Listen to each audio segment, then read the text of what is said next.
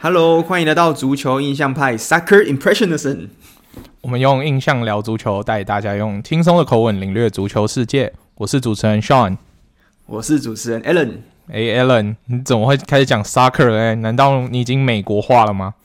美式啊，我们现在这集的主题是偏美式的嘛，所以我们就是要来一点美式的用法。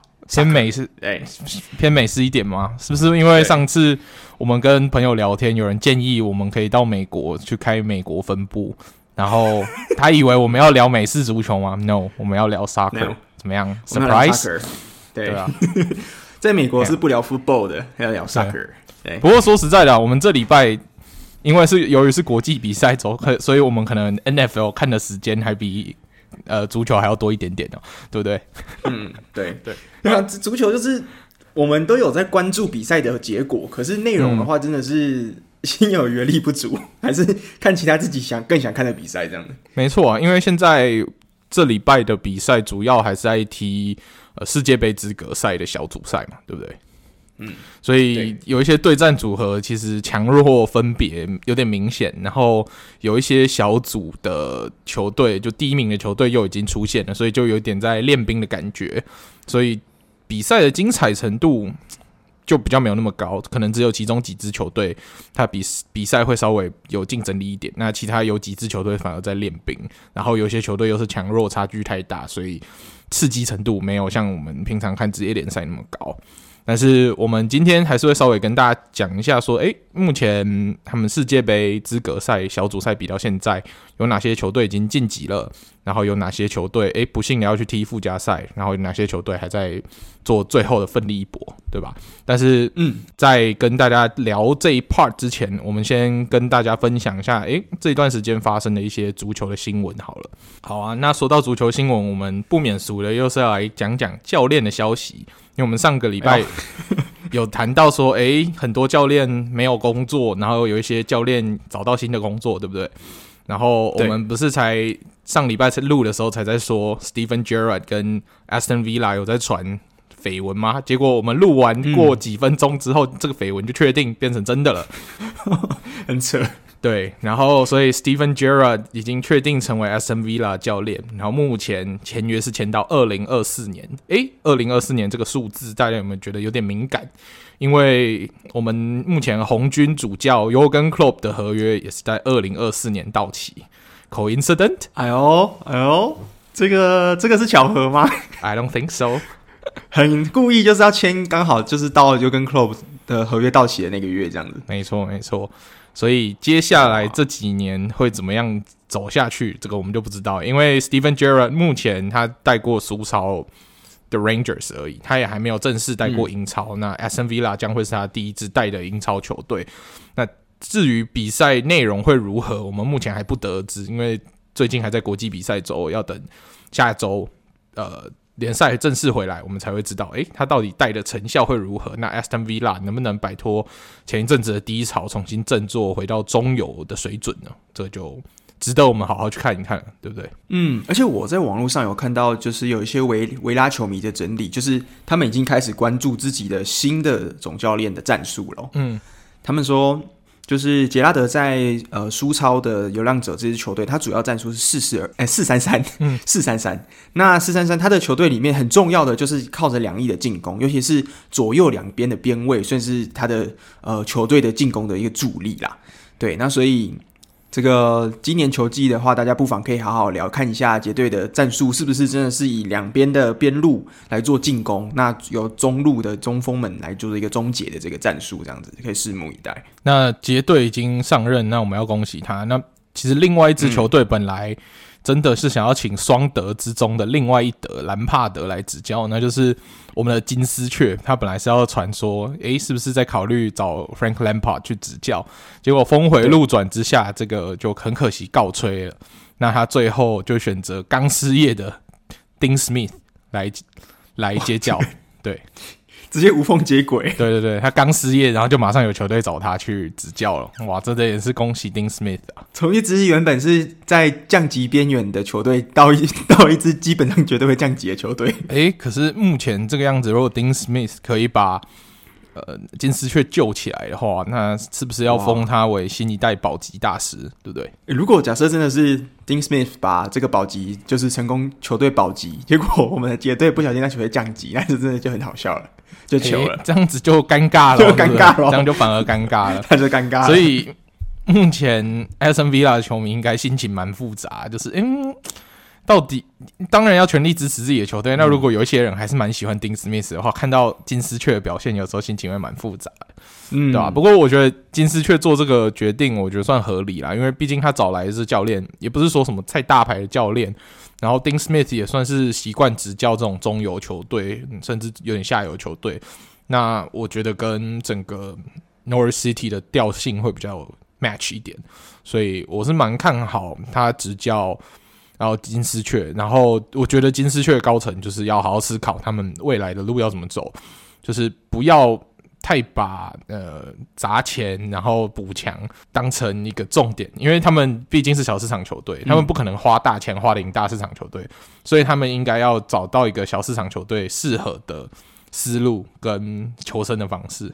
像我们弗莱堡不就活得很好嘛，对不对？哦，你们弗莱堡已经不能跟降级的球队来混为一谈了啦，你们已经就是等级层次高太多了。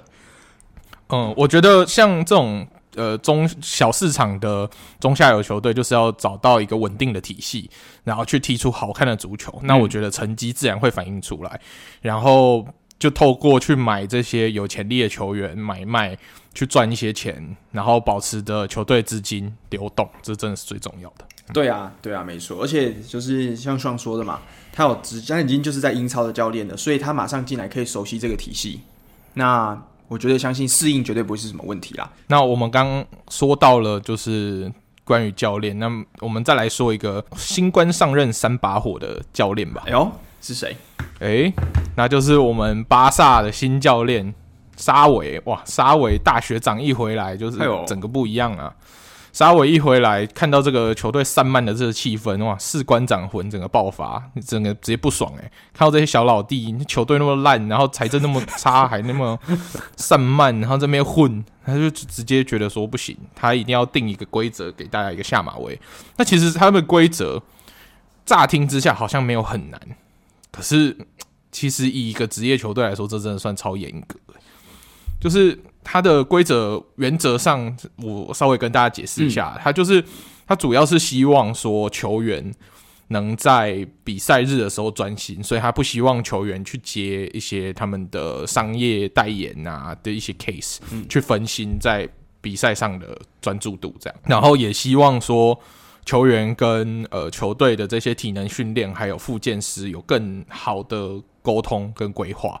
所以这样子才可以减少所谓球队的伤兵问题。你看，我们看了巴塞隆纳的那个伤兵名单，我们上一期上一集有讲嘛，什么漏漏等，对不对？嗯，大家听听了也是觉得很惊讶。那这支球队一定哪里有出问题，所以他是希望说在这一方面他要特别注重，然后还有避免球员去在比赛之外去从事一些比较高危险性的运动。那我觉得这个对于职业球员来说是一个素养。就是对于你职业的一种尊重，嗯、然后还有呃，不可以去训练场以外，然后要注重一下自己的私生活。然后我觉得最难达成的应该是不可以在在比赛前一天跟当天，不可以在更衣室跟球队大巴上面使用手机，然后也不可能用那个社交媒体。哇，这个怎么？这个我觉得到处抖音的年代，怎么可能有人办法受得了？对啊。我真的觉得，嗯，这个对于职业球员来说应该很难吧？基本上已经把这支职业球队当成什么高中校队在执教了。对，而且还是那种以前我们还在用可能 Nokia 或是 Sony Ericsson 那个年代，就是那时候手机被没收，其实也还好，反正我们也不是只是拿来听音乐或是什么而已。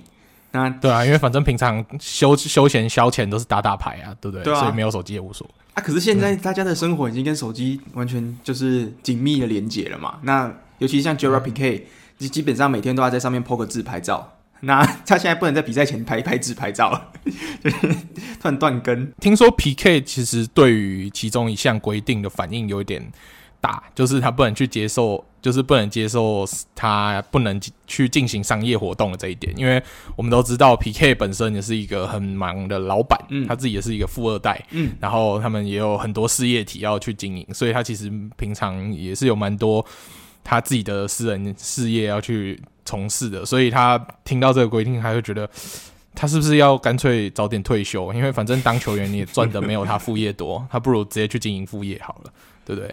哦，你说他就是想说，你管这么多，那不如我决定全心冲事业，不要再踢这个，对，淌这个浑水，踢这个烂比赛这样子。对啊，因为你看他再踢，可能也就三十几岁、四十岁退休，嗯，那他当老板可以当一辈子，对不对？哎、欸，对哦，所以、啊、而且 PK 他其实他的状态其实也必须老实说，跟当年是有一段差距的啦。那这个时候如果他就是退下来的话，我相信。除了对球队本身来讲，集战力可能有损伤，可是这个时候也可以顺便练一下年轻人。然后我觉得他沙维其中有几项规定，还有还有几项规定，我觉得蛮针对那个男人奥斯曼登贝雷的。嗯，不能受伤吗？因为他有一项罚钱。对，没有没有没有没有，他有一项规定是说，呃，球员。呃，球员是球队重要的组成部分，他们要做出好榜样，包括对粉丝表示善意，而不是有恶意做出歧视性的言论。哎呦，哎呦，哎呦，哎呦，哦、这句话怎么讲都是在对登贝雷啊，对不对？针对针对。是吧？然后还有一个是，不论什么原因出缺席比赛，或者是没有被招入大名单的人，也必须出席观看当天的比赛。所以我们就可以很期待看到 Dembele 当巴萨的长期计票持有者的概念。因为就是每一场比赛都会拽个拐个拐杖在旁边看这样。对对对对，就是你会看到拄着拐杖走在旁边看的黑人，那你就知道是奥斯曼登贝雷。登贝雷，差不多这种概念。嗯，哇，对，这是巴萨。我我，我有听到一个 rumor，就是他们好像说，嗯，沙维他上任之后，他其中一个措施是，如果你迟到的话是要罚钱的。那，嗯，你知道整个巴萨第一个迟到、第一个被罚钱的人是谁吗？是谁？沙维自己吗？不是，就是登贝雷。可怜呐、啊，可怜、啊。第一次第一天训练就迟到，之后被罚了，好像忘记多少钱，好像一百一百欧元之类的。对，所以这也是蛮扯的啦，嗯、就是 都已经受伤了之后，已经平常缺席比赛了之后，训练也迟到这样子。对啊，然后最近巴萨其实他们财政状况那么惨，我们也不是讲了一天两天，还是大家众所周知嘛。嗯。然后连沙维的解约金都要自己出，然后他们目前好像有传出说东转。对我们红军的 Thiago Silva，哎不，对，不是 Thiago Silva，对 Thiago，不是 Thiago Silva。我想说奇怪，我们什么时候讲错？Thiago Silva，Thiago Alcantara 讲错。OK OK。Thiago Alcantara 这个剪掉。Thiago Alcantara，嗯，好。Thiago Alcantara 有点兴趣，嗯，但是受限于他们的转会费只有一千万，所以他们也不知道要怎么转来 Thiago Alcantara，所以。可以转、啊、搞不好巴塞隆纳可以转吧？诶、欸，他弟是他弟，就是在那个你是说 Rafinha 吗？Rafinha 啊，对啊，Rafinha Alcantara。我是觉得搞不好巴萨又要拿出他最厉害的那个情绪勒索。诶、欸，说到情绪勒索，他成功了把一个。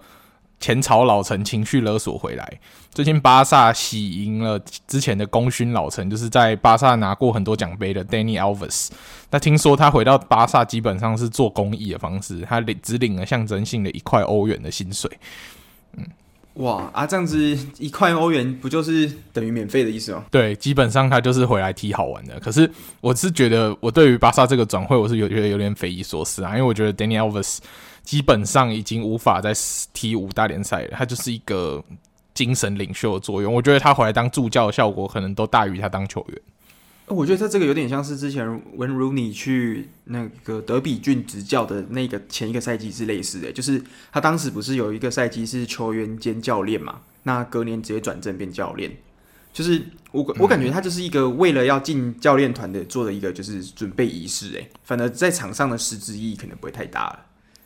我甚至觉得他现在 Danny Alves 的状态可能有点类似当年鲁尼回到艾弗顿的那个状态了，有没有？就是一个象征意义，你老将回家的感觉。甚至对啊，可是哎，鲁尼那个时候回去的时候也才三十三十二、三十三岁而已。那现在 Dani Alves 已经四十岁了。对啊，对，虽然他在巴西国家队还是有固定先发的名单，嗯、然后表现还是很好，但是我觉得要踢五大联赛，尤其是巴萨这种等级，可能还是不太行了。对啊，他上次在巴萨应该是一五一六年赛季嘛，那之后就回去巴西踢球了，所以已经将近五年的时间没有在西甲的比赛就是出赛过了，对啊，所以不知道他现在到底剩下多少的竞争力。那不知道他这个到底就像像说的，场上能带来多少的东西啊？诶，那你觉得他会找他是因为是因为沙维跟他交情特别好才找他进教练团的吗？还是是因为最近你看他像沙呃像整个巴巴萨的后卫群呃 Sergio Dest 啊、还有呃。那个 Roberto 全部都受伤嘛？那两个右边卫全部受伤，那 Alves 这个时候可能是唯一的一个边卫选择了，会不会？如果他现在要签，算是一个救火的感觉。我也不知道、欸、因为我觉得拉玛西亚总会有一些年轻的好货可以拿来用用吧。你知道伤兵多的时候，就是拿来练习练年轻人的一个很好的方式。我觉得巴萨要重新找回那个他们舰队的那种精神，就是当年他们就是以拉玛西亚的潜力新秀去。组建出他那个宇宇宙巴萨嘛，梦三、梦二、梦一，嗯，这都是靠着他们拉玛西亚的骨干踢出来的。他们应该是要多去找他们青训的年轻新秀，而不是再去把这个老将去榨出他们的剩余价值。我觉得这个没有比较没有意义啦。嗯，对，对我而言，我觉得像你讲到一点蛮蛮、嗯，就是蛮有讲到重点，就是沙维在这次回来呢，除了要改善球队的现状以外，就是关于我们现在这些纪律啊、discipline 的这些问题。那另外一个，他跟球团算是蛮要求的一点，就是他希望可以球队继续在注重关于拉玛西亚，还有他们就是他们青训体系的人才的培养，因为他觉得这就是为什么巴萨前几年可以这么强，称称霸世界的原因。那这几年。看起来是有一些没落，或是有一些不像当年的这样子的荣光的感觉，所以这次回来很重要的一点就是沙维也想要把自己的学弟，呃，学弟们就是一起拉拔上来，这样。对啊，你没有发现巴萨的坠落是从他们买人的策略越来越像皇马，然后皇马可以长期保持竞争力，是因为他们的策略越来越像巴萨，虽然不是他们自己培养，但是他们会着重培养新人。让新人有机会踢球，那巴萨就是一直花大钱买一些可能不是很符合阵型的大牌球星，然后来没有表现，直接放到坏掉这样。对，而且我觉得就是如果巴萨说要学皇马嘛，可是他们又学一半而已，因为他们也不够像是皇马一样够够果断，够不讲感情。就是皇马是你只要基本上超过三十四岁以上，你就是一年，不然就是你就是别你就我就把你转走。可是巴萨就是他现在阵中囤了太多老将，嗯，那又不太敢用年轻人的感觉。就是当然中场是有非常人才辈出啦，可是你知道，像是我们常常说的是 PK 啊，或是其他一些年纪稍长的球员，他们都还在阵中。那说是你又补了像是 Aguero，或者补补了 Luuk de Jong 这些年纪偏长的，那感觉对球队贡献是有限的。这就不像是皇马的风格，所以就是他有点学一半的感觉。对，而且你看巴萨为什么那些老将得用？因为他们花花很多钱嘛，嗯，对不对？他们花很多钱又不用的话，就会觉得呃浪费。所以你会发现说，哎，贵的都是年纪大的，然后。年轻的比较便宜的，你就是觉得说哦，他们反正还很便宜，你冰他也不会觉得痛。然后花很多钱的就要多用用，虽然不好用还是得用，对不对？对，用还是得用。对啊，所以这个就有点本本末倒置啦，就是整个就是有点不知道自己这个球队在干嘛。所以我相信沙维来了之后，一定是非常想要积极解决这个问题。对，要找回他们往日的精神。之后有一个，我昨天刚好有在讲说，呃，东转的时候其实。呃，有些 rumor 传出来是说，巴萨希望可以签下一名还不错或是称职的边边锋。那、嗯、目前在讨论名单的有 Sterling，因为 Sterling 最近我们知道可能在曼城的、嗯、的体系稍微的不如，没有像三两三年前一样这么的绝对。那他最近可能有一场没一场的，对啊，所以有可能目前听到 rumor 是有在传闻说，搞不好会有租借的形式去的，就是。把 Sterling 租过来用用看之类的也不一定，对啊。那如果要转的话，当然是没办法转啊，因为巴萨目前的转会预算基本上可以说是等于零。诶、欸，可是他这样子把 Sterling 租过来干嘛？他这样不是就卡住安苏法体的位置？转过租过来，我觉得蛮合理，很像巴萨会做的事情，就是囤一个同样位置的囤一堆，然后来把它乱放，然后乱用的，嗯、之后再送，之后养养养送回去，对不对？对，到时候你就会看到什么 Sterling 踢九号啊，或十号啊之类的，或者甚至踢八号都有可能哦，可能直接乱放乱踢啊，乱放是不是？对，对，我我如果是可以定下这个严苛十诫的沙维的话，我希望我对他的要求还是高一点啦，我希望他不会这样做。没有，我是希望高层这次可以尊重专业，让沙维他去决定哪一个球员适合他现在的体系，然后是他缺的需要买的再买，而不是谁有名哦我就买谁，这个是不对的。嗯，对，现现在的巴萨是没有这个金钱可以去跟你玩这种就是以名气选球员的的的游戏啊。没错，嗯，对啊。好，那我们说完了教练消息，Alan，你有没有有没有其他教练消息或者是其他足球新闻要补充？呃，新闻的话，我觉得我们可以干脆来讲一下这个礼拜的国际周比赛好了，就是来大概讲一下。好啊。就是目前的态势，还有哪些比赛有亮点可以稍微讲一下的？OK 啊，那我们就我们就来跟大家分享一下本周国际比赛周世界杯资格赛欧洲赛区的战况。嗯，好，欧洲赛区的战况的话，目前呃确定晋级到世界杯的球队，在欧洲方面只有只有几支球队，那就是我们的丹麦、德国、法国、比利时、克罗埃西亚。西班牙跟塞尔维亚，诶，讲到塞尔维亚，大家有没有觉得很奇怪？有一个好像很强的国家没有出现在我刚念的那个名单里面，而且跟塞尔维亚同一组，跟塞尔维亚同一组，诶，究竟是哪个国家呢？嗯、就是有我们罗天王 C 罗的葡萄牙。诶，葡萄牙为什么会没有出现在这个已经晋级的名单呢？因为不好意思，葡萄牙得去踢附加赛才有机会。进入世界杯，那如果他是附加赛状况甚至有点不幸的话，可能还有机会踢不了世界杯呢？有没有很？这个有点太夸张了。这个 对，其实他这组的对手说实在跟葡萄牙都有点差距，诶，就是我目前在看这次的这个分组啊，嗯、没错。而且我本来蛮期待说，诶，C 罗现在跟现他们现在跟 B 费同队了。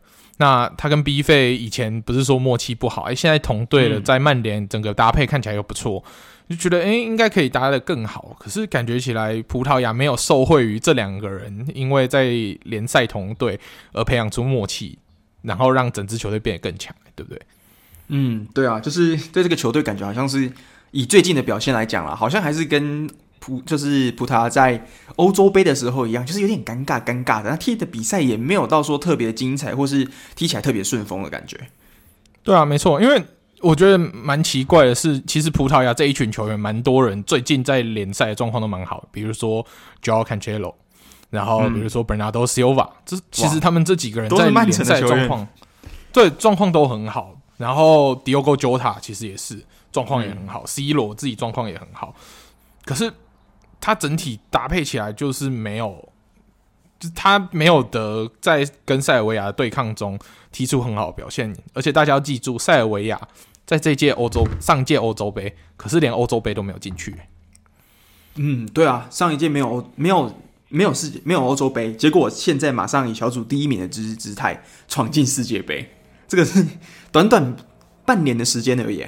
对，那这场比赛其实最大的功臣就是。我们的 Tadic，那就是在阿贾克斯的 Tadic，跟我们 Fulham 的主力前锋 Mitrovic 这两个球员分别有进球，然后以二比一击败葡萄牙。那为什么这样子就可以顺利晋级呢？是因为葡萄牙在第一轮对上塞尔维亚的时候，其实有一球本来要进球，但是被门线技术取消掉。那那一场比赛，大家我相信大家如果都有印象的话，就是。那场 C 罗穿着绿绿的长袖，然后因为那一球门线技术把它取消掉之后，他气到摔队长背掌。对，那一场比赛已经是七个月以前的比赛了，已经好久以前了。那也因为那一球进球被取消，所以造成了今天葡萄牙没有办法顺利的晋级。哇，这个没有想到门线技术就影响了葡萄牙的晋级之路。而且那场比赛是那么久之前埋下的这个梗，那结果到现在之后，就终于知道当时没有取下那三分是多么重要的一件事情。嗯，整个业力引爆就是直接炸在葡萄牙身上。对啊，诶，可是其实说塞尔维亚，我们是今年的欧洲杯没有，就是欧洲杯是没有入选的嘛？那可是。那时候我们那时候在讲，就是有像上那时候你那时候有在说，就是你会蛮期待之后在欧洲呃，不管是欧洲赛事或是世界赛事上的塞尔维亚，因为塞尔维亚其实最近这几年其实蛮多就是新秀的表现都还蛮令人就是惊奇的，尤其像是他们目前的这个主力的中锋 Vlahovic 在佛罗伦斯的这名中锋，也是近几年来甚至整个是欧洲足坛的算是年轻的算是大物，以中锋人选这个位置上来讲，有点塞尔维亚哈兰的感觉，对不对？嗯，对啊，就是也也要靠 Vlahovic 今年算是非常火爆的表现，让今年的佛罗伦斯都还可以在。就是意甲的竞争行列里面，但是前八、前七，就是还是完全是可以接触到这个欧战边缘的这个等级的。这跟他前几年比较比较萎靡不振的状态是蛮有差别的。没错，嗯，对啊。那说完了葡萄牙，我想要来说一下，其中有一支球队，我想小抱怨他一下。哦，诶，谁？那就是我们瑞士对意大利的这个比赛组合。哎呦，瑞士对意大利这一场，你看过这个组合了吗？没错，这是我今年去看的第一场呃国家队比赛，就是看这个组合嘛。然后瑞士对意大利那一场是零比零，然后有一个球员叫做 Jorginho 踢飞了罚踢失了罚球嘛。这个剧情我们之前我我有详细跟大家讲过。结果这场比赛呢，虽然不是零比零，是一比一，可是呢，诶 g e o r g i n i o 又在这一场比赛踢失了一颗该死的罚球，所以意大利又没有办法赢瑞士，所以。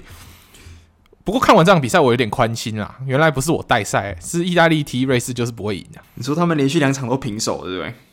没错，我以为我我之前都觉得很自责，以为是我带赛，结果发现原来是意大利自己的问题。还是自从你看过之后就带赛？哎、欸，不好说，不好说。而且重点是，Jorginho 这一球其实是可以绝杀瑞士，他在九十分钟的时候没有进，就是所以就蛮可惜的。欸、对啊，很伤啊。所以他这个什么，他的，因为我们知道他的就是十二码罚球这个技术，并不是以暴力、快、很准来对决的嘛。他他算是以比较技巧型的、嗯、那种钟摆式，或是那种顿停顿式的这种射法。那你觉得会不会是被破解了呢？就是可能 Yang Sommer 已经把它完全的破解了吧？对啊，所以我们刚刚念的那个晋级的名单里面也没有瑞士跟意大利，因为。瑞士跟意大利这两队目前的积分是一样的，所以要看今天目前在进行的比赛，到底谁能取到优势，拿到小组第一，才可以确保之后的晋级优势。对，嗯，没错。我觉得我们可以来讲一下，就是剩下这场对法国，法国这场比赛，我觉得可以稍微讲一下。法国这场比赛呢，嗯、是最近这一个礼拜是法国对上哈萨克。的比赛，那我们知道哈萨克跟法国这名字一听就是非常悬殊了嘛，一个在中亚，一个是世界最强的足球队之一。那这场比赛呢，其实结果不令人意外啦，就是法国队大胜。但是令人意外的是，在这里面竟然创造出一个非常难得的记录哦，那就是我们的世界最强忍者龟之一的姆巴佩。那姆巴佩呢，在这场比赛算是上半场。三十分钟之内就已经缴出了帽子戏法。那时候大家想说，哇，这个年轻人又回来了。因为我们知道，姆巴佩其实在欧洲杯跟之前的其实联赛大概有沉寂一段时间，还是在适应找回他当年那个的状态。就这场比赛呢，下半场回来，在八十七分钟的时候就追加了这场比赛他自己本人的第四颗进球，所以他完成了这场比赛大四喜。那这个大四喜呢，其实也是非常有算是纪念意义的大四喜啊，因为那是姆巴佩生涯的第二次大四喜。那也是法国国家队魁违了六十三年来第一次有人完成在国家队大四喜的这个创举，对啊，所以姆巴佩算我们知道他是算虐菜嘛，虐哈呃哈萨克，可是我们也必须说，你虐菜，但是你也要有实力去虐，才有办法做出这个成绩。那姆巴佩我觉得蛮开心的，可以看到他自从我们跟上次跟上去米兰看他决赛，就是非常漂亮的进球，那场比赛也打得非常好。嗯那从那个之之后呢，整个在国际赛的状态越打越有信心，而且法国队整体其实我看这几场比赛他们的庆祝啊，还有在场上的一些互动，其实我真的觉得那个怪声的感觉，随着赢球的场次越来越多，慢慢有去就是被稀释掉的感觉。那说完法国队，我们来关心一下他的邻居好了。就是我们睽违已久的德国坦克，哇！这次德国坦克在这几天的比赛中真的是全面碾压哎。虽然说他们这个小组很软，然后他们早就是全世界第一个晋级的国家，晋级到世界杯的国家，不过他们还是不改虐菜的本色。不，他们这次在国家队征召的人里面，其实他们有征召一些新人进来，所以。其实这支德国队不会是我们到时候在世界杯会看到那支大名单德国队，因为蛮多一些呃国家队边缘人都被呃 Hansi Flick 重新召回国家队，因为我觉得是要练兵，去练练看，诶，哪些球员可能会是适合国家队的潜在人选。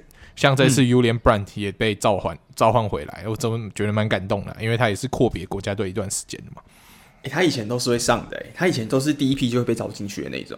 没错，他现在也是边沦为有点边缘国脚。不过最近他在德国国家队拿到一点上场时间，然后再加上多特的伤兵潮，也让他争取到一些上场时间。我是觉得蛮欣慰、蛮感动的。对啊，然后德国在这一场对上列支敦斯登的比赛，列支敦斯登是一个什么样的概念？可能就是一个台北市一个区的这个大小的国家啦。所以德国呢，在这场比赛九比零血洗了列支敦士登，也是阔阔别已久啦。就是你大家会感受到，哎，德国日耳曼战车好像又回来了。结果隔没几天，在昨天的比赛中，德国对亚美尼亚又是大胜四比一，然后那一球。吊球是因为罚球而掉的，对吧？所以我们这样看起来，Hansi Flick 虽然你看他比赛，就是如果他整场比赛镜头只有 take Hansi Flick，你会以为德国队现在在被惨惨电当中。那如果你整场比赛 take 的人是 Ole Gunnar Solskjaer，你会一直以为曼联整场比赛在大胜，但是结果呢？你得到的比比赛情况会跟你看到他的表情都是相反的，因为 Hansi Flick 不管是九比零还是四比一，都是那张死脸，对不对？就是面瘫脸，嗯、完全没有表情，好像赢球一点都不开心的样子。就是、啊、他感觉已经见过这种大风大浪，而且他毕竟已经把全世界俱乐部可以赢的奖都赢完了嘛，所以他对他讲说：“啊，反正就是就是这样了嘛，什么我没看过的六冠王嘛，对啊。”所以他对他来说，只有世界杯，还有可能未来欧洲杯会是重点，所以。他就觉得说，哎、欸，这些小组赛虐菜没什么。不过他好像是成为德国教练历史上第一个六战全胜，就是生生涯执教首首就是一开始六战就全胜的教练。这也是一个蛮了不起的记录，对不对？对，而且昨天我我刚在发现这个记录其实已经被延续了，又推进了一场，因为刚刚上说英利亚美尼亚的四比一嘛。那这个记录是原本是停留在列支敦士登的第六场，那因为昨天这场比赛，所以他被推进到了变第七场，所以他应该他绝对也是唯一一个就是在执教德国队的前七场全胜的教练。对啊，不过我们如果要现在开始就说，哎，德国队明年世界杯是稳的，又要拿冠军呢，我是觉得先不要舒服，先不要舒服，真的。对，因为毕竟这支德国队的整体体质还有心度都不如可能法国国家队或者是。意大利国家队的强悍，嗯，然后甚至连比利时国家队都还有机会，都还更有机会。然后西班牙国家队不容小觑，因为西班牙国家队也证明了自己可以用那个全世界看起来好像不太星光熠熠的阵容，可以踢到很很后面的轮次的比赛，所以也代表 Enrique 也是一个有。算是非常有料的教练，所以德国队目前劲敌环视的情况下，只有在小组赛虐虐菜。我们先不要高兴得太早了，我们就只先祝福他进世界杯。但是之后世界杯会怎么样？我们要世界杯之后再开始看。嗯，没错，说得很好。就是，哎、不过我我发现到，就是德国队跟其他球队来讲，真的是一个蛮不一样的。就是德国队自从以前教练，就是这从二十年来到现在，几乎每一次换教练。都表现都还不错，就是很少会遇到说换了教练之后，那某一个教练踢的特别的差，或是带出的成绩特别差，好像其实都有延续不错的品质。诶，就是每一每一次的教练啊，就像是什么 Klinsmann 啊，或者是 Joachim Löw 啊，又到现在的 Think，而且他们都是有那种师徒感觉的，就是我是你的助教之后，慢慢呃真上位，变成就是正正选教练的这个主教练。对，所以我觉得这个其实德国这个教练体系还做的还蛮完善的感觉。对，这个就不得不佩服，就德国在我记得两千年之后的整体的体系的改革，从 Jürgen Klinsmann 开始，嗯、他对于整体德国的青训，他们足协对于青训啊，还有国家队的培养等等，都是非常有系统性的。这个就是不得不佩服，呃，日耳曼人他们对于这种体系的严谨程度，他们不会像一些国家，就是比如说像英格兰，就诶、欸、教练不好，那媒体在那边炒作，然后就换教练，然后换了带不好，可能一场又走人等等的这些丑闻，然后又走人，反正就整个乱七八糟，常常球队闹哄哄的。嗯、没有，他们日耳曼就是蛮坚持，然后他们足协的也蛮坚持，他们不会因为说媒体骂，然后就 hold 不住，然后就突然乱换人，然后就找了一些很奇怪的人进来。没有，他们就是延续体系下来。因为 Klinsmann 跟 Löw 他们本来就是师徒，所以 Klinsmann 退了以后，Löw 接上来。嗯，那 Löw 那时候大家也觉得他名不见经传，你接什么接？好像不太看好。结果后来也是带出了世界冠军。对，然后 Löw 后来带到走下坡之后，他的 Flick 去先去拜仁磨练一段时间，诶，发现他在拜仁不错，又把他找回来。反正反反正他就有执教在国家队当助教的经验，所以对于国家队体系又熟悉，所以他回来去把之前。Löw 的一些可能一些阵容上的缺点，或者是用人上的一些盲点，去调整一下，就调整出他目前最适合他自己带兵哲学的德国队。那目前德国队就是在重新回到一个上升期，又在往欣欣向荣的部分去走。那要短期就期待他可以马上拿到大赛冠军嘛？我觉得先不要那么看好，一步一步慢慢来，对吧？嗯，对啊，很期待啦。所以我觉得明年的话，我还是很很骄傲的说，德国球迷我们。一起加油！希望要不要明年开始德国队上车了啦？德国队上起来，说回回归吗？回归啊！回归先期待啊球球衣打折，球衣打折，球衣好看一点，然后打折这样。哦，对，球衣打折，不然的话，如果是在跟呃今年一样直接变睡衣的话，那就尴尬了。哎、欸，其实今年德国队的战绩比我想象中的好嘞，说认真的。你是说目前的这个小组赛吗？欧洲杯啊。欧洲杯，我说欧洲杯，欧洲杯其实可以打到八强，我觉得已经很屌嘞。对，我 我是蛮惊讶的，我觉得可能十六强。你不是觉得说，嗯，我觉得小组赛就会掰了，就是小组赛掰的几率蛮高的，然后小组赛没掰，我觉得十六强也差不多。哎，没有，竟然没有，对啊，所以这是蛮蛮奇迹的一件事啊。所以你看，所以德国队他其实常常就是让我们觉得最差赛的时候，最落赛的时候，结果好像又又又 hold 在那边，那他的那个成绩就是感觉是有有有进步空间，但是你也不会觉得烂到完全崩盘那种感觉。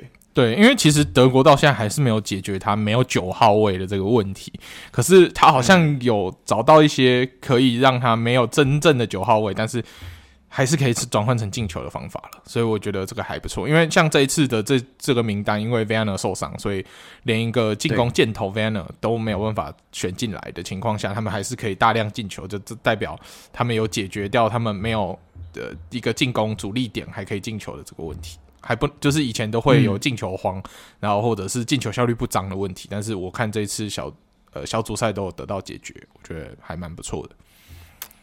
对啊，对啊，令人期待啊！我觉得有一个是丹麦好了，丹麦其实我们自从说丹麦童话这个从欧洲杯一直延续到现在的这个非常好的强势表现嘛，对，四强。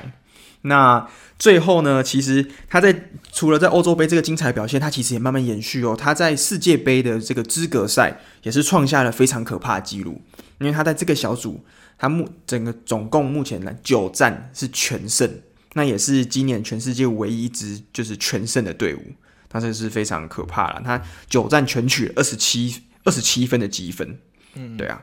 但是说丹麦，我就得说到一个球员，有点可惜的球员，嗯，他就是在上次欧欧国杯的时候倒下的 Christian Eriksen。然后 Eriksen，对，那 Eriksen 我们都知道那一次倒下是因为心脏的问题，那造成了他到现在都无法为国米上场比赛嘛。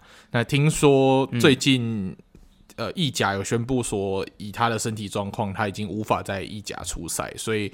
国米就想办，可能要想办法让他转会到其他允许他出赛的联赛。那如果他身体状况在其他联赛也无法再上场的话，他可能就要因此退休了。不知道他会不会回，可能回荷甲之类的，或是回回比较有点像是五大联赛外围，但是竞争力又还在欧洲前面的一些联赛去慢慢去适应之类的。没有，重点就是要看他们那个联赛对于心脏问题的重视程度在在哪里，他们有没有把那个列为。一个非常严重的运动伤害，然后让他不能上场，这个就不不得而知，因为每个联赛有自己的细节。但是意大利联赛看起来是对于这个相当重视，所以也规定比较严格，所以就不能让他在意甲出赛。那坤哥目前在西甲，他也是呃也是有这个心脏的问题。那不知道他现在治疗状况如何啦。他也是潜在有可能成为因为心脏问题而被迫退休的球员之一。对啊，就这两个球员因为心脏问题，蛮可惜的。哇，那讲到坤哥，对啊，所以我也是不希望坤哥就是这样就结束球员生涯了。毕竟我真的觉得他的年纪，你看跟他同批的，像是啊、呃、梅西，现在都其实还在打。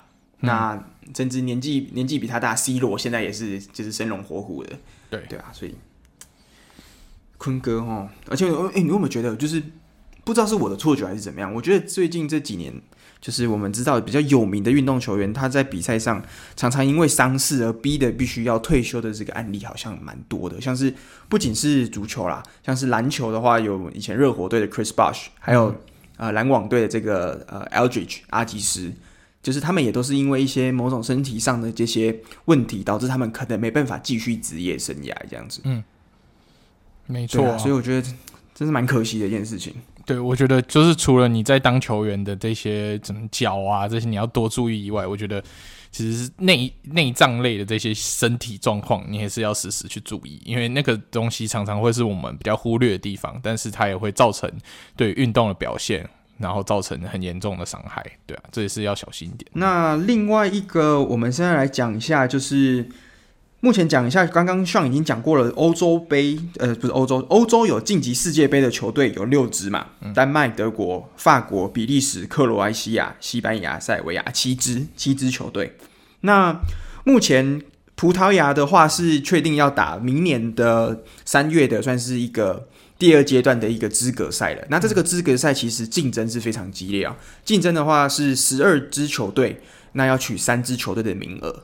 那这三支球队除了葡萄牙以外，它其实蛮多，我觉得有蛮多蛮可怕的竞争对手哦。我觉得这边可以分享给大家。目前确定要参加附加赛的有瑞典、苏格兰、俄罗斯、北马其顿。那还有是瑞士或是意大利这个分组的其中的第二名，因为目前比赛还我们录音当下还没有比完，所以这个分组的第二名也会参加。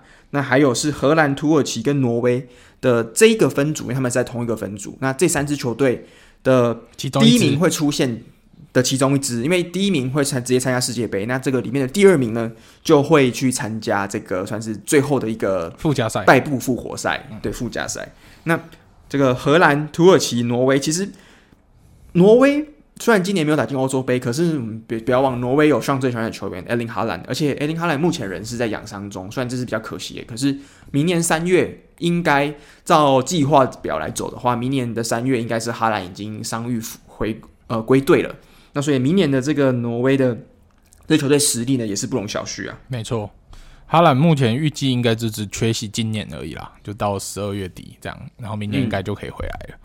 所以挪威，大家不要太小看他，尤其是土耳其，上次已经让我们就这样放枪了一次，我已经不太信任他们了。所以我土耳其比起土耳其，我是更看好挪威啊。嗯，欸、那你觉得这十二支里面，如果让你选三支，你觉得谁是这三支？你觉得谁是比较有机会的？以目前来看的话，我觉得应该是荷兰、葡萄牙。跟意大利或瑞士其中一支，如果是意大利的话，就是意大利。那如果是瑞士的话呢？我会看好瑞士这样。OK，所以就是基本上就是葡萄牙这个分组你会看好葡萄牙，那瑞士、意大利这个分组看好就是他们进，就他们进附加赛，不管是谁，就是他们。对，那剩下的三支球队，荷兰、土耳其或挪威的话，我比较看好荷兰，就是会荷兰。那如果假设荷兰没有，那就是挪威，他们是小组一的话，那就是挪威。然、oh，OK，哎、欸，不对哦，就是、我如果是荷兰小组一的话，那我可能看好瑞典。所以假设啦，附加赛就是没有荷兰的话，嗯、我会看好葡萄牙，然后瑞士或意大利的其中一支跟瑞典这样。哦，OK，瑞典对，瑞典其实也是非常强势，尤其是现在有 Zlatan，对不对？Zlatan 如果明年再打世界杯的话，哇，四十一岁的高龄打世界杯，如果他有入选国家队的正选。之后打进世界杯的话，那真的是很疯狂的一件事情，对啊，所以我们就祝福他在这一段时间意甲联赛也要保持身体健康，因为他目前也算是 AC 米兰主力球员。那主力球员的受伤风险通常比较高一点，然后他又是年纪大的，所以你要复原也会慢一点，所以他真的要好好注意身体健康。他有时候会比较冲一点嘛，对啊，还是要小心、对啊，没错。那我们来聊一下亚洲好了，好不好？好啊，就是我亚洲，我们比赛虽然都没有比较不常看亚洲，因为毕竟时差的关系。那但是我们可以大概来聊一下目前我们所熟知的，像是韩国或是日本，还有中国这个目前的排名，他们大概是在哪个区域啊？呃，目前比较危险的小组赛是日本吧，嗯、因为日本他在亚洲杯，他那一组分组只有排在第三，竟然排在沙乌地阿拉伯跟澳洲后面。所以以日本的实力来说，嗯、我觉得他顶多只有资格输小输沙乌地阿拉伯，甚至我觉得他排在小组一都不过分。嗯啊，结果他现在怎么会在小组三？对这个是因为他又最尴尬的输阿曼，又输沙乌地阿拉伯，这这这两败就真的让他们蛮尴尬啊。反倒是南韩稳稳的小组二，然后他只是落后伊朗一点点，他只是多了他一场和局。所以基本上积分也才也是差两分，所以随时有可能反超。然后如果我们的孙兴慜回去又表现大火的话，随时直接分组一晋级也不是不可能。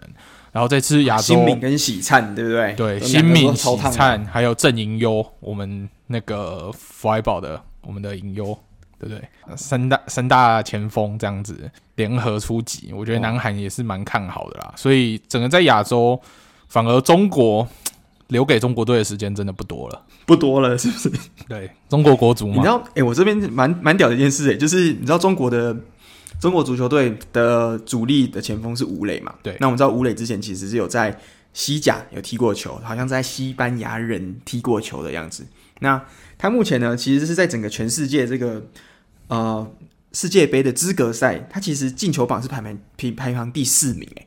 就是他只只落后给一个是阿拉伯的的呃阿联酋的射手叫做阿里阿麦特，那第二名是 Harry Kane，第三名是 Memphis Depay，第四名就是中国的吴磊磊哥。所以其实这名球员其实虽然在可能最近几年联赛可能也比较默默无闻，可是他在国际赛的确还是蛮疯狂的宰制力的感觉。对，但是或是至少他的数据写的很漂亮，应该我们这样说。对，因为他在亚洲区是排名第二，就只输输刚刚 Alan 说的那个阿联酋的阿里马克雷。那对，其实日本队的进球榜也不不遑多让诶、欸，因为像我们的米纳米诺跟大破永野、这两个人进球都是九球，紧追在吴磊之后、欸，两个九球的，所以代表整体日本队的发挥进球还是有，只是可能。关键时候会卡弹进不来，然后像昨天、像之前对越南，竟然也只有赢一比零，这个对于日本队球迷来说应该是很不能接受的，因为毕竟越南要屠杀了，对不对？对，越南目前在小组的排名是垫底的，排在中国之后，然后目前是全败，所以你对于这种全败的鱼腩球队，基本上以日本队的实力，你没有个屠杀，这个都算是不及格的分数，所以他们这个教练森保一目前在。国内虽然感觉起来在政治方面，因为他得到了足协大力的背书，还蛮稳的。可是，其实球迷间要他下课的声浪也是蛮多的。就是蛮多人说他好像不太会变通，那不知道怎么，就是这个战术的感觉就打不出来。那有在看日本球的球迷好像也觉得，就是觉得这支日本球队明明潜力、天赋、阵容的深度这么好。可是竟然会排在小组第三这么尴尬的位置，觉得教练的责任可能会是占蛮大的一部分。对，所以就祝福日本队，因为短期之内看不到换教练的可能性，所以我也不知道这个问题要怎么解决。那就辛苦日本球迷了。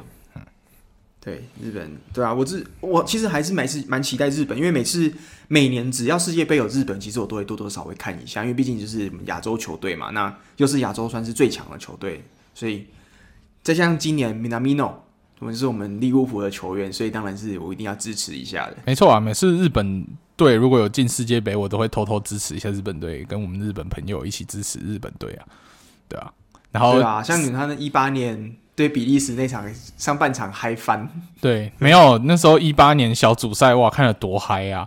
那时候踢、啊、踢赢哥伦比亚，对不对？然后跟、嗯、然后跟波兰踢了一场算是烂仗，然后靠着一个以几率还有什么黄牌比较才进了淘汰赛，最后惜败给。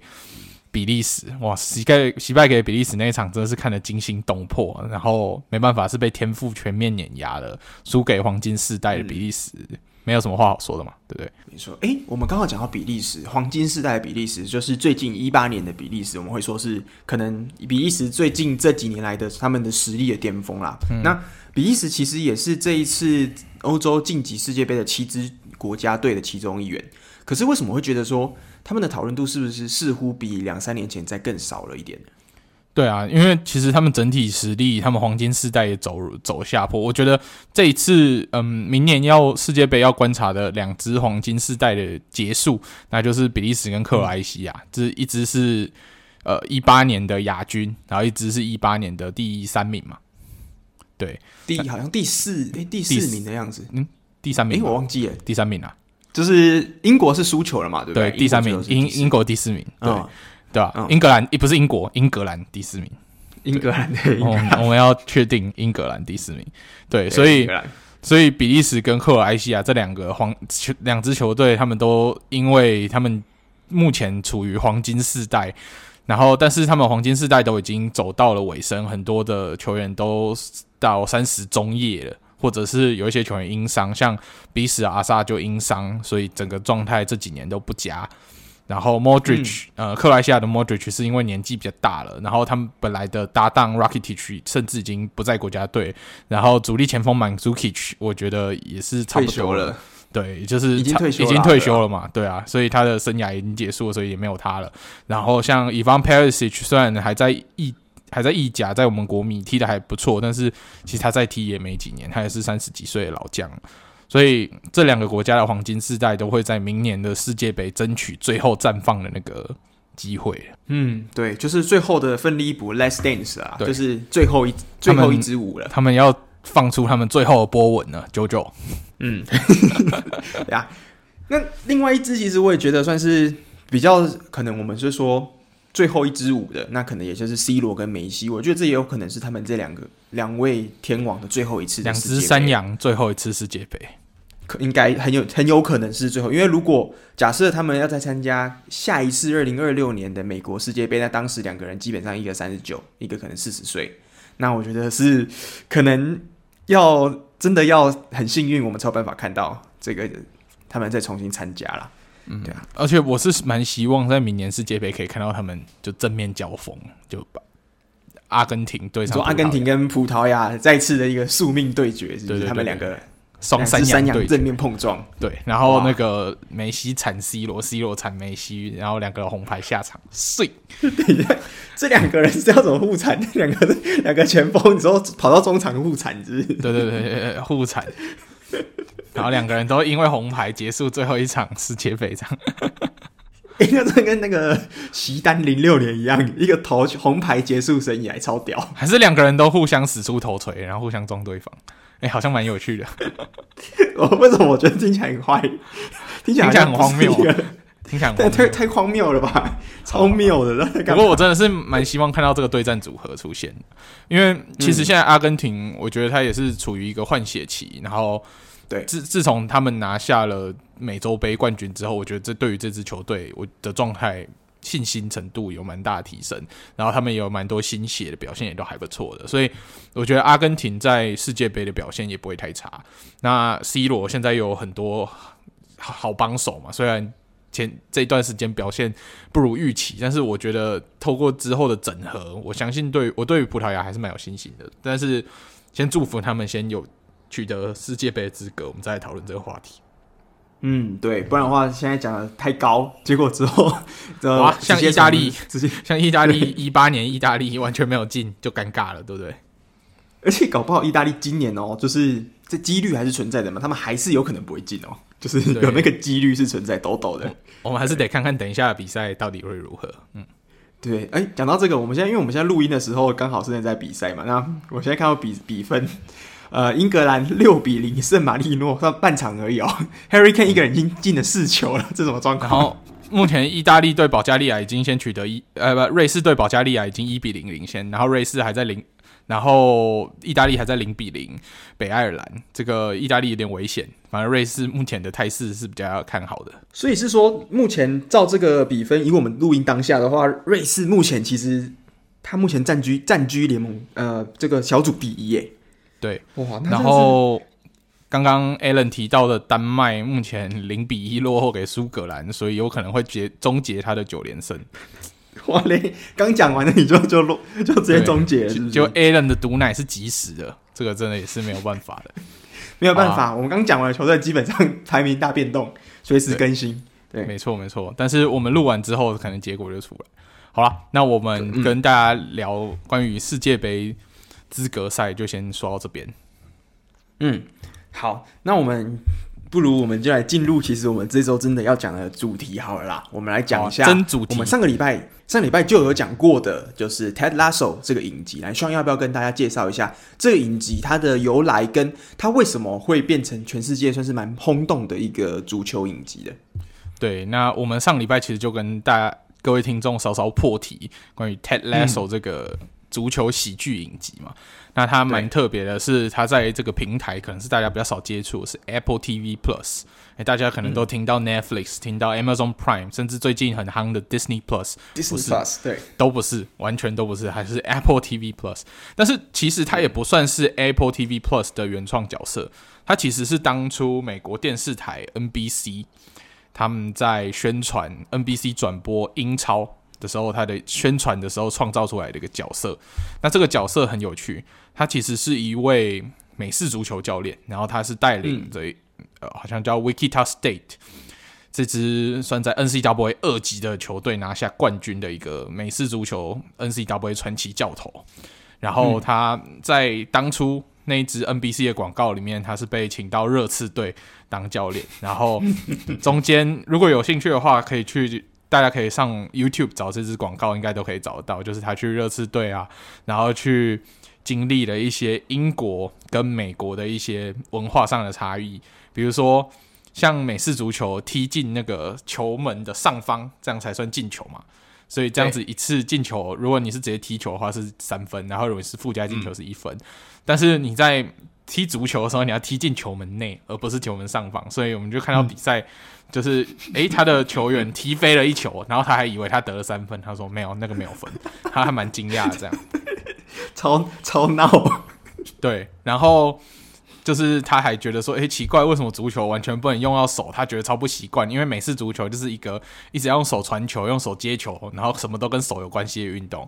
但是为什么足球都只能用脚啊？只要用手就犯规，只有守门员可以用手而已，他就觉得很很不习惯这样。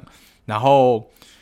他反正那支广告片就创造出了一个这么有趣的角色，就是有很大的文化差异。所以后来到了二零二零年的时候，嗯，Apple TV Plus 就把这个角色的版权买过来，所以把它创造成一个影集。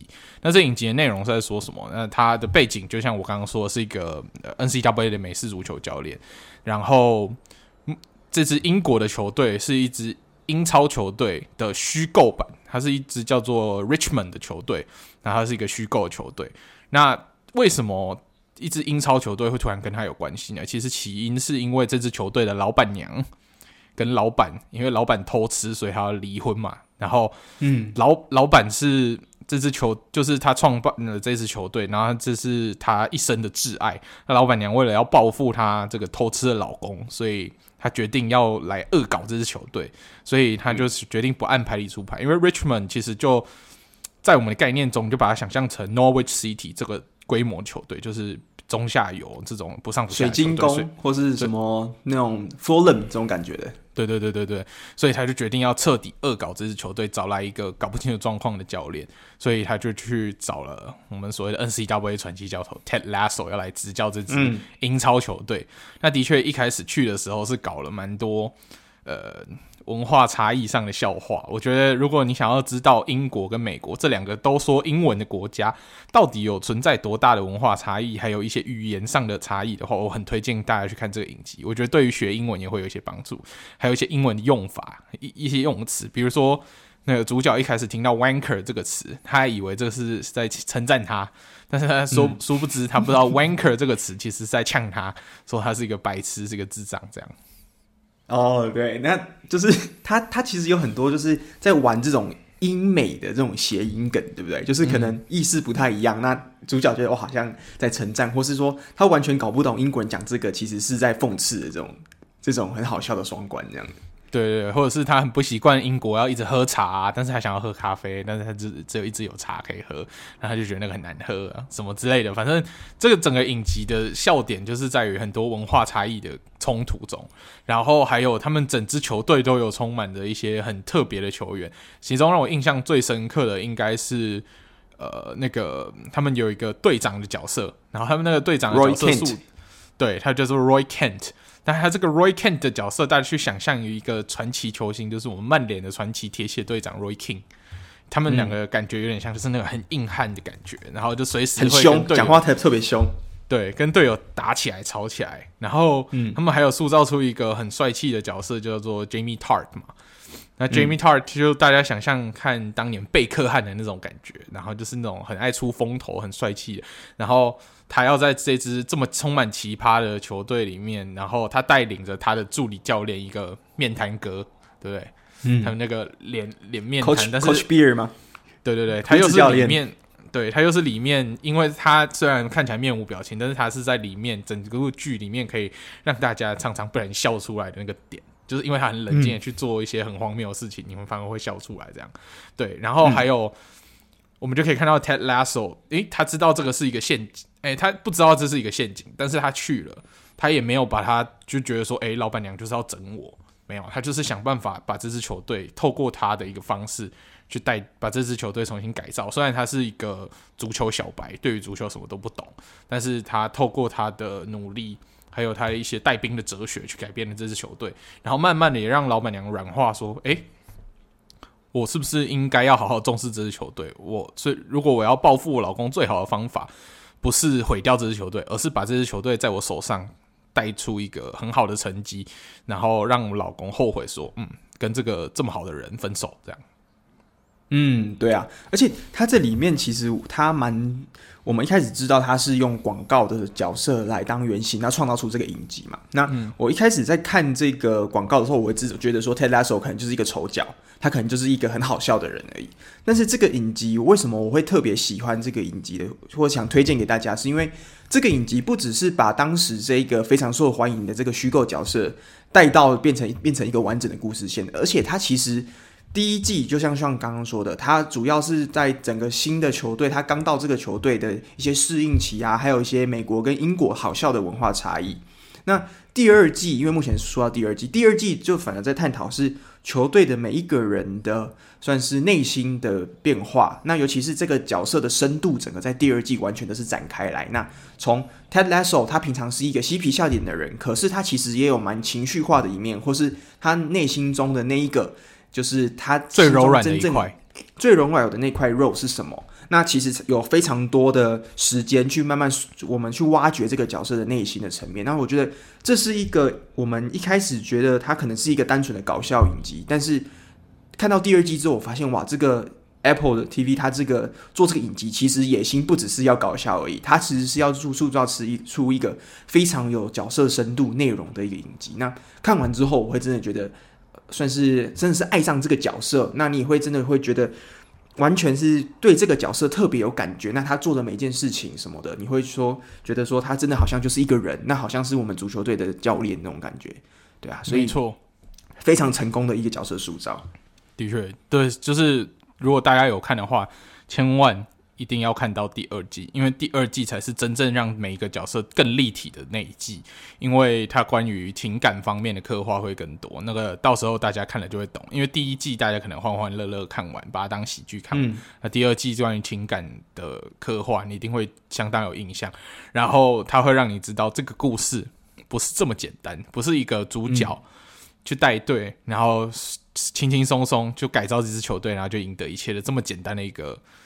故事没有，故事永远比我们想象的更曲折离奇一点。嗯、然后目前已经规划要出第三季，那第三季的话也得到了英超的支持，可以使用他们其他球队的一些品牌，所以他们这些品牌会让这支这个故事看起来更立体一点，然后更像在我们真实的世界，好像真的有这支球队的存在。然后我相信这些中下游球队也可以以 Richmond 为目标。继续去去追逐，就是诶，原来中下游球队只要努力就有办法成为 Richmond，然后让整个球队气氛也好，等等的，受然后受到当地的人的认同啊那些的。哎、你你就是如果要让你选我们现役的教练，你觉得谁最像 Ted Lasso？我们不要说美式足球很强这个部分啊，就是你觉得哪一个教练在整个带兵的哲学上面，跟球员的相处方面，你觉得跟 Ted Lasso 比较稍微相近的？你觉得有这个人吗？我，我觉得是 Jurgen Klopp。哦，哎、欸，跟我想的一样，跟我想的蛮一样。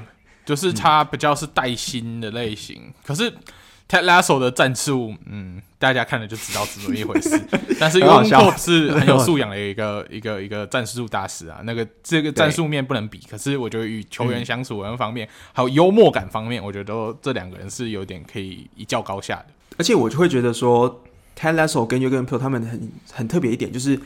我们在球队或是以我们球迷的看点来讲，我们不会觉得说约根克跟其他球迷，呃，跟其他球队的球员是有一种高阶，就是高低之分，他可能会有一种阶级的分别的。那因为因为我们平常在看，可能像是 Pep Guardiola 或是其他教练，我们会觉得他就是一个非常德高望重的教练，那感觉他跟底下的那些年轻球员就是有一些不知道怎么说的一种距离感。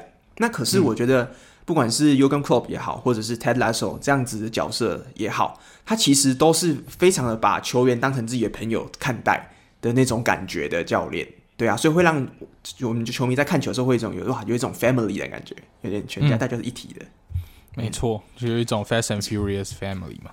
而且我们讲讲刚刚讲到说，既然是 Ted Lasso 他是本身是没有战术素养的一个人嘛，那我就想到特别想要提到一点，就是我们平常在看球啊。这点我是也是看了影集之后，我感触特别深。就是其实我觉得，在一个球队里面经营或是带队，其实球队的总教练自己本身的战术，其实好像并不是最重要的东西。因为其实我们在影集里面其实可以看到，其实 Ted Lasso 他旁边的助教，像是刚刚说的面谈哥，还有其他有些角色，他其实主要的战术都是这些助教提出来的，那反而不是总教练提出来。那其实这个跟实际上的足球的现实生活中，其实也是蛮相近。就是其实不是我们现在想象中说，呃，可能 Jose Mourinho 的战术啊，或是 Pep Guardiola 的战术，全部都是一个人他自己想出来的。其实不是，其实他每一场比赛，每个球员该做什么事情，进攻、防守的战术，都是由不同的助教去做策划所想出来的。对啊，那总教练的重点其实是什么呢？他其实不是在战术层面，这不是最重要的啦。最重要的其实就是我们刚刚说这个带队的这个凝聚力，还有整个让大家自信心可以打起来的这个这个因素，这样子。对，那 Ted Lasso 的战术素养如何呢？我觉得大家去看曼联的比赛，大概就知道那个程度了。是没有的意思吗？诶、欸，这个我们留给大家自己解释喽。好了好了，我们去看，自己去看一下，你就可以感受到那个 其中的奥妙。对对对对对，OK，好了，那我们这个影集推坑就到这边啊。那让大家如果到之后圣诞节啊，或者是过年新年的时候有什么想要看的影集，还找不到要影集看的话，我非常推荐大家可以趁这段时间。把一二季都看完，然后准备迎接第三季的到来。嗯，哎、欸，我觉得这个时候刚好就是圣诞节的时候看特别适合，因为它的很温馨，设定温馨。这是我们刚刚说的 family 的感觉，而且它的时间点设定，其实两季都刚好有跟冬天这个主题有重叠到，都是其实跟圣诞节多多少少有相关的。所以，对啊，我觉得如果在圣诞节假期或是呃年假的时候，大家没有事做，在家里面，那可以跟几个好朋友一起看这个 Ted Lasso。轻松的笑，或者是可以更了解足球这个，不仅是战术层，呃，不是战术层面，是战术层面以外，可能场下的球员的互动，你可以看一下这些有趣的这些小插曲，对啊，很推荐给大家啦。对，尤其是也也有可以感受到一些休息室里面的感受，他也有刻画一些休息室，虽虽然他以戏剧化呈现的方式把它夸张化，但是其实休息室大同小异，有点像类似戏剧上呈现的那个状况，所以我觉得像。这个也是合家观赏，都很适合，因为没有一些奇奇怪怪的东西，都可以色色，哎，不，都没有色色，嗯、对，都没有色色，上次是不要、啊，没有没有没有，都没有色色，这个是合家可以观赏的影集，所以爸爸如果爸爸妈妈也要带小孩一起看是可以的，嗯，对对对对对，没错。那我们讲完的这个 Ted Lasso 之后，我这个礼拜刚好我其实。我最近有一个算是跟足球有关，但是跟足球其实也没有太相关的东西。我想说，趁刚好今天这一集，我可以来分享一下。好啊，来吧。就是像你有听过我们现在的足球其实就是用脚踢的吧？刚刚像我说，就是用脚踢的球。那你知道，其实，在意意大利的佛罗伦斯这个地方，其实他们在当地有一个有别于现代这种二十二个人的足球，就是两队各十一个人的足球，它有一个非常传统的足球玩法，有点类似美式足球的感觉哦的运动。那它的名字叫做古典足球，或者是叫做佛罗伦斯足球。那它意大利文叫做 Calcio Fiorentino，或是 Calcio Storico。嗯、那这个足球你有听过吗？上没有，没有听过。就是它这个足球，其实我也是啊，两个礼拜前才第一次听到。那我那时候去看了一下这个足球的运动，它到底在做什么，我才发现哇，它这个内容真的是太刺激了。你知道他们这一个太刺激，太刺激！你知道他们这一个比赛啊？全世界只有在佛罗伦斯有，嗯、那他们参赛队伍只有四支而已。嗯、那你知道他们这个一整年这个比赛总共只会比比几场吗？几场？四四场吗？三场？其实只会比三场而已，因为就是四支球队先各比一场，那胜者剩下的两支球队呢再比一个决赛。所以其实一支球队一整年其实就只会比最多两场的比赛，那最少就是一场的比赛。那为什么会这么少呢？那是因为如果他再比的多一点的话，可能就会到比赛最后的时候，完全已经没有任何健康的人可以留下来做比赛了。你就知道这个比赛听起来是非常疯狂的比赛，是要断手断脚啊？哎，没错，这个比赛是会断手断脚的，而且甚至有可能会失去性命的。我那时候看到觉得太扯了。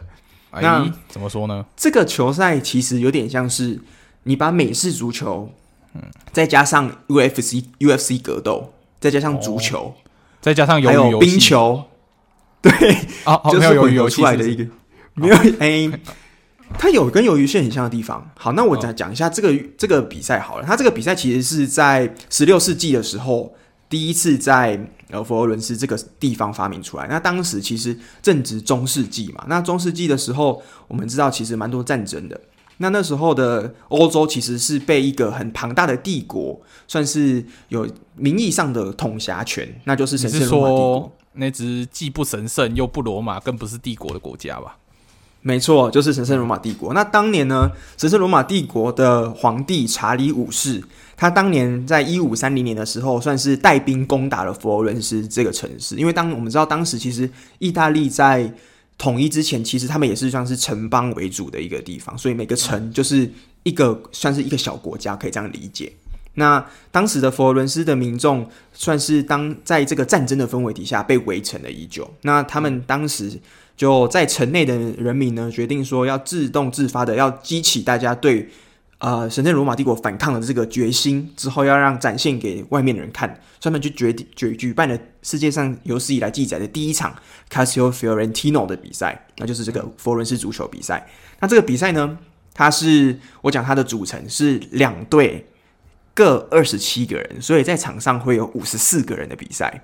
OK，那这个比赛的重点其实就是跟足球有点像，就是当你把球。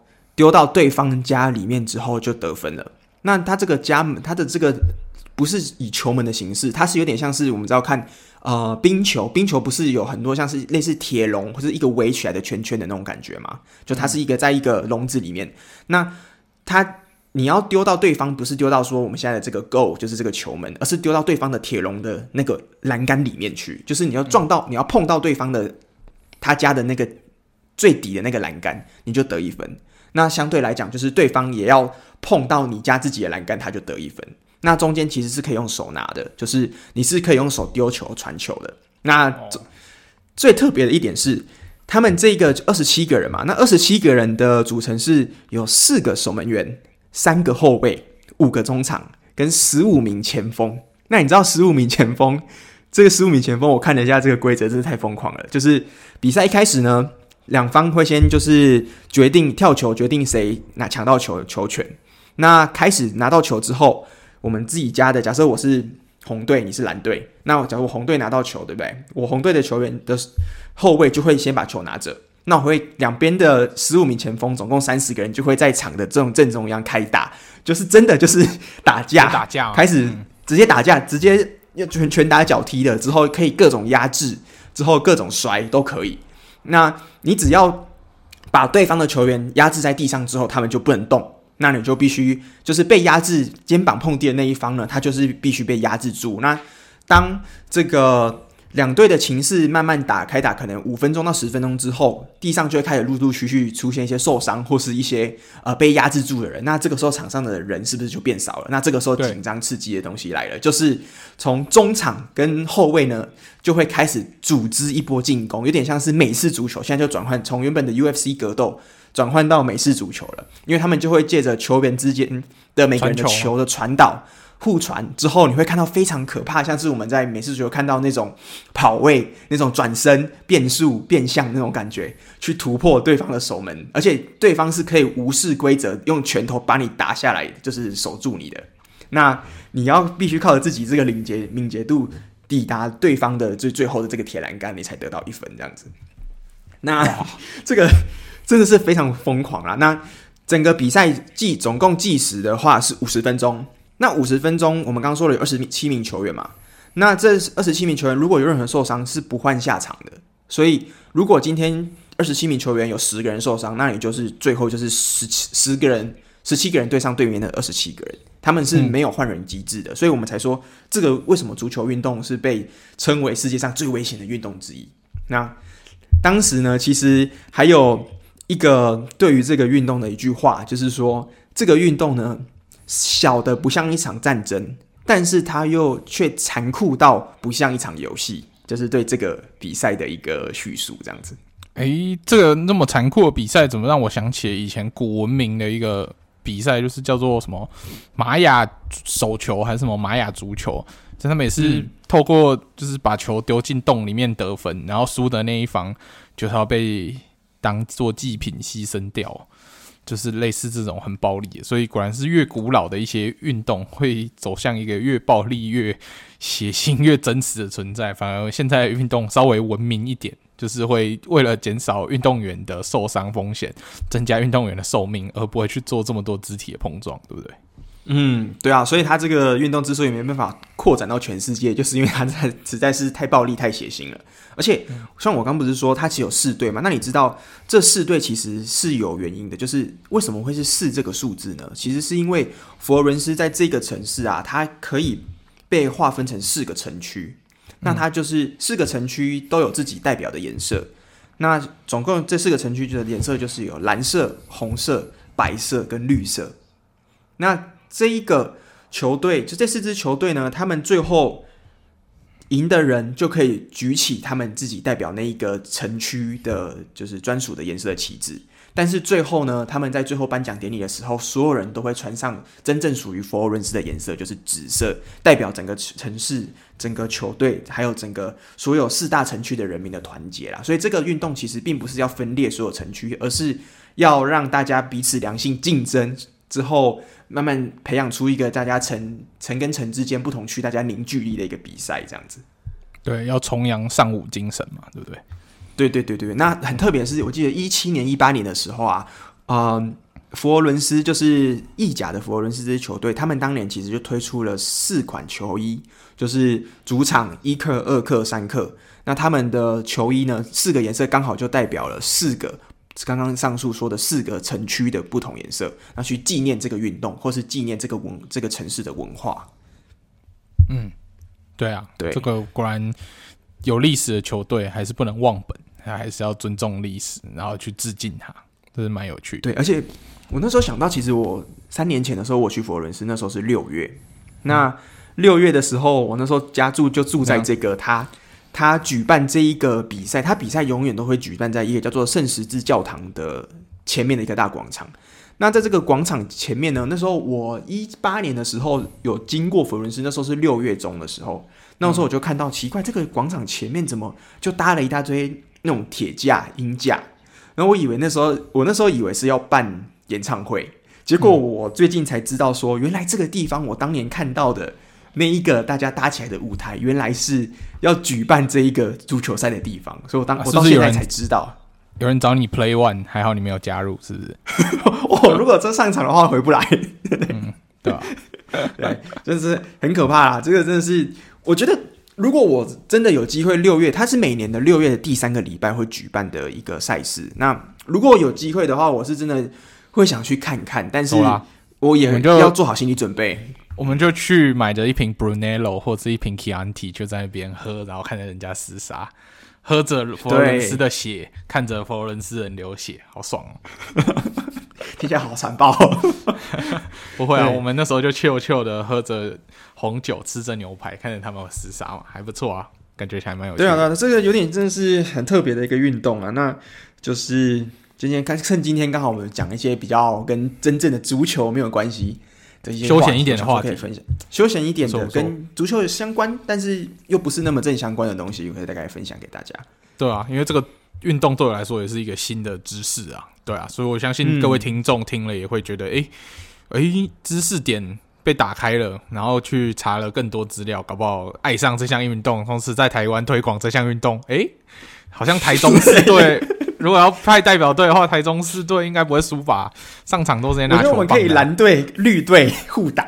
你在立法院是我们的每年赛场有没有互打？我们我们台中市代表队不会输的，不会输的。台中市代表队直接不输啊！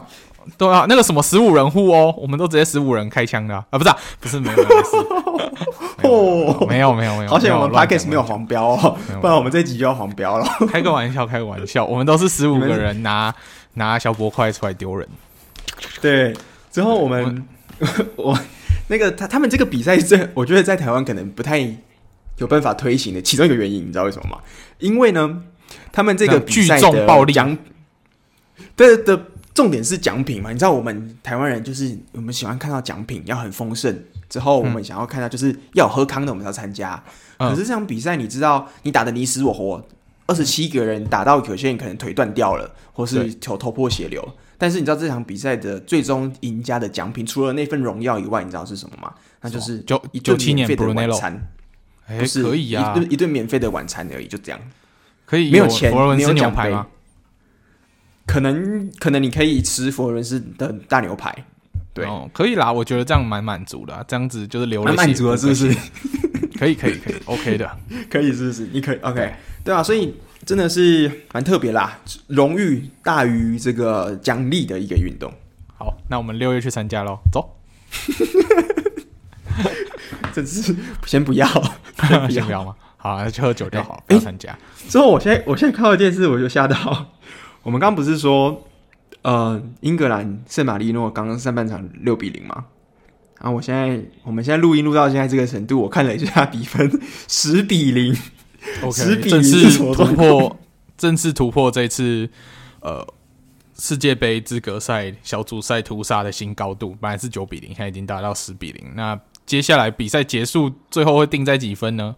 我们也不知道，可能下礼拜再跟大家分享一下，到底比赛的比数会是如何。OK，那没错没错。那最后就请 Alan 来帮我们做个结尾吧。好，哎、欸，我们刚好听众有这个礼拜有提供一个笑话，哎、欸，那 Alan 爸爸笑话时间又回来了。那在我们结尾之前，就先来听一下 Alan 爸爸笑话吧。好好好，我们有这个听众啊，叫他的名字叫吉利吉老。那他提供的笑话是什么呢？他说：“请问 Aston Villa 总教练 Dean Smith，他被就是下课是谁造成的？你知道吗？他是被谁拉下台的？是谁呢？你要不要猜？是杰吗？”小杰吗？不是小杰，但是跟小杰听起来蛮像的哦。哎，是谁呢？是史蒂芬杰。哦，你知道史蒂芬杰是谁吗？是谁呢？为什么呢？因为史蒂芬杰拉的，把他拉下台的。史蒂芬杰，史蒂芬杰拉的。对，史蒂芬杰拉的。好，OK，我觉得还蛮 蛮冷的啦，不错，蛮爸爸笑话的，至少有听众愿意提供我们爸爸笑话。我觉得爸爸笑话就是要这种尴尬梗，我们才是最棒的爸爸笑话。越尴尬我越爱。最最棒的爸爸笑话就是你听完之后全场静默，那就是我要的。语毕不笑，不哄堂，就是没有哄堂。，OK 了，好啊，那感谢听众提供了爸爸笑话，让 Alan 让我们尴尬了一阵。那最后，请 Alan 帮我们做这个礼拜的结尾吧。好，那如果喜欢我们的节目的话，不要忘记分享给你们所有喜爱足球的好朋友们。那也不要忘记追踪我们足球印象派的 IG 的粉砖，叫做足球印象派，或是英文 Football Impressionism。那如果有什么问题想要跟我们讨论的，或是有什么意见想要跟我们分享的，欢迎到 Apple Podcast 底下留言评论。那如果喜欢的话，不要吝啬给我们五颗星的评价。好，那我们这个礼拜的节目就到这边啦，希望大家会喜欢。好，那我们下个礼拜再见喽，拜拜，拜拜。